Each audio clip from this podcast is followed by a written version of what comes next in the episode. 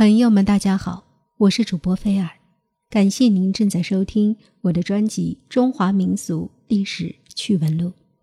今天要给大家讲的这一则趣闻，是有关于秦始皇的。历史上的秦始皇，真的焚书坑儒了吗？后世的人们有很多说法，说是当时秦始皇只是焚书，并没有坑儒。那么？究竟是怎样的呢？让我们一起来听一听吧。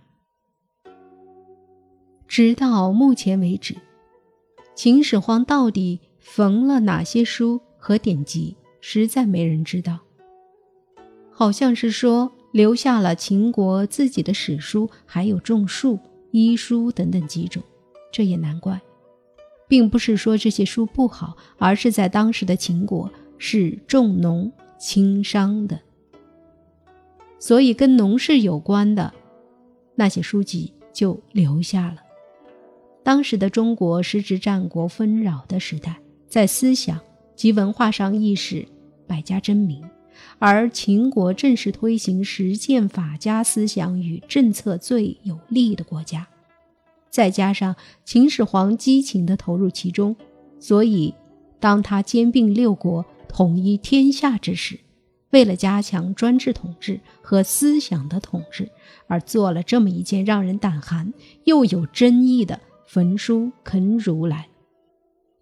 《史记》里的秦始皇把这些事都一一记录下来了。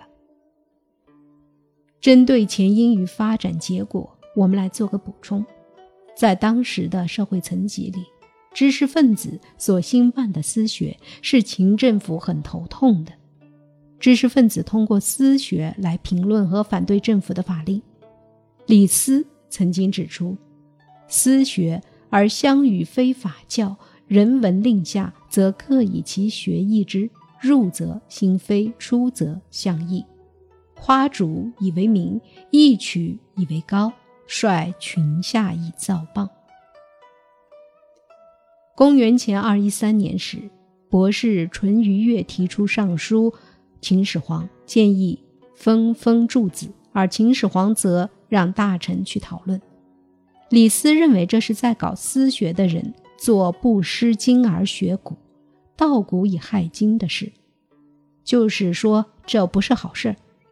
若不禁止，势必主事降乎下，党羽臣乎下，因而。建议焚烧私人所藏的书、书、百家语和秦记以外的各国历史记载，并严令有敢偶语诗书者要弃市，以古非今者要灭族。其目的就是要禁绝私学，强制人们学法令，以吏为师，使国家法令能够定一尊，而也是法家商鞅政策的具体化及扩大化。这一段大致是什么意思呢？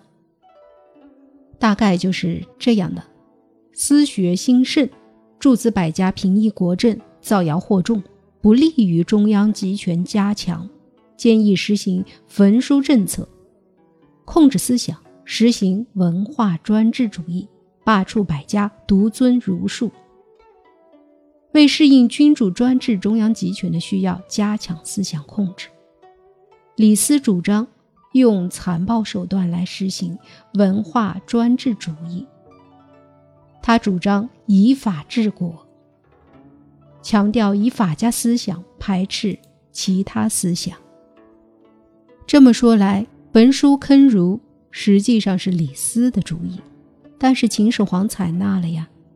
那这个罪名当然就放在了名人的身上。事实上，秦政府的这一番作为，打击的对象不单单是儒家，也包括讲私学的百家。在当时的知识分子与士人层级里，稍有立论或者著书的人，都可以成一家之言，所以百家之幸也就成了百家之难了。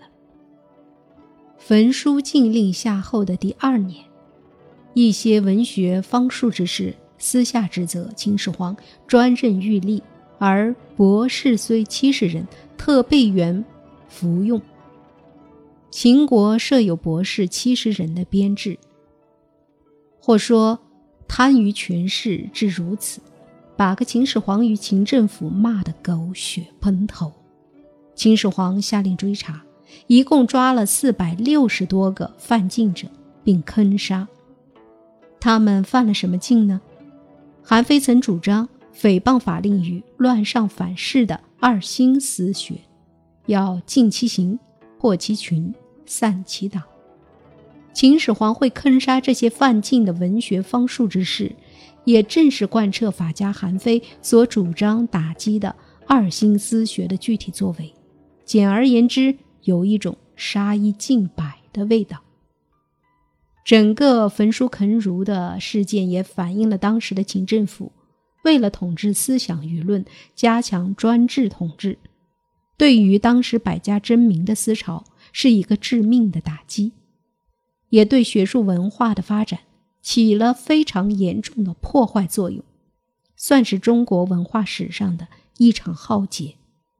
当人类追求理想的天性与追求政治权力的把持互相矛盾之际，居于有利的一方会怎么做，而趋于弱势的一方又该如何回应呢？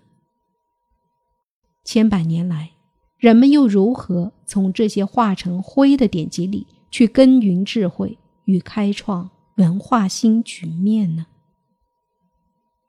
关于焚书坑儒，《史记》是这样记载的：秦始皇建立政权以后，视天下苍生为刍狗，贪婪暴虐，滥施刑法，弄得民不聊生。特别是他为了控制思想，听从丞相李斯的建议。尽烧天下之书，引起了读书人的强烈不满。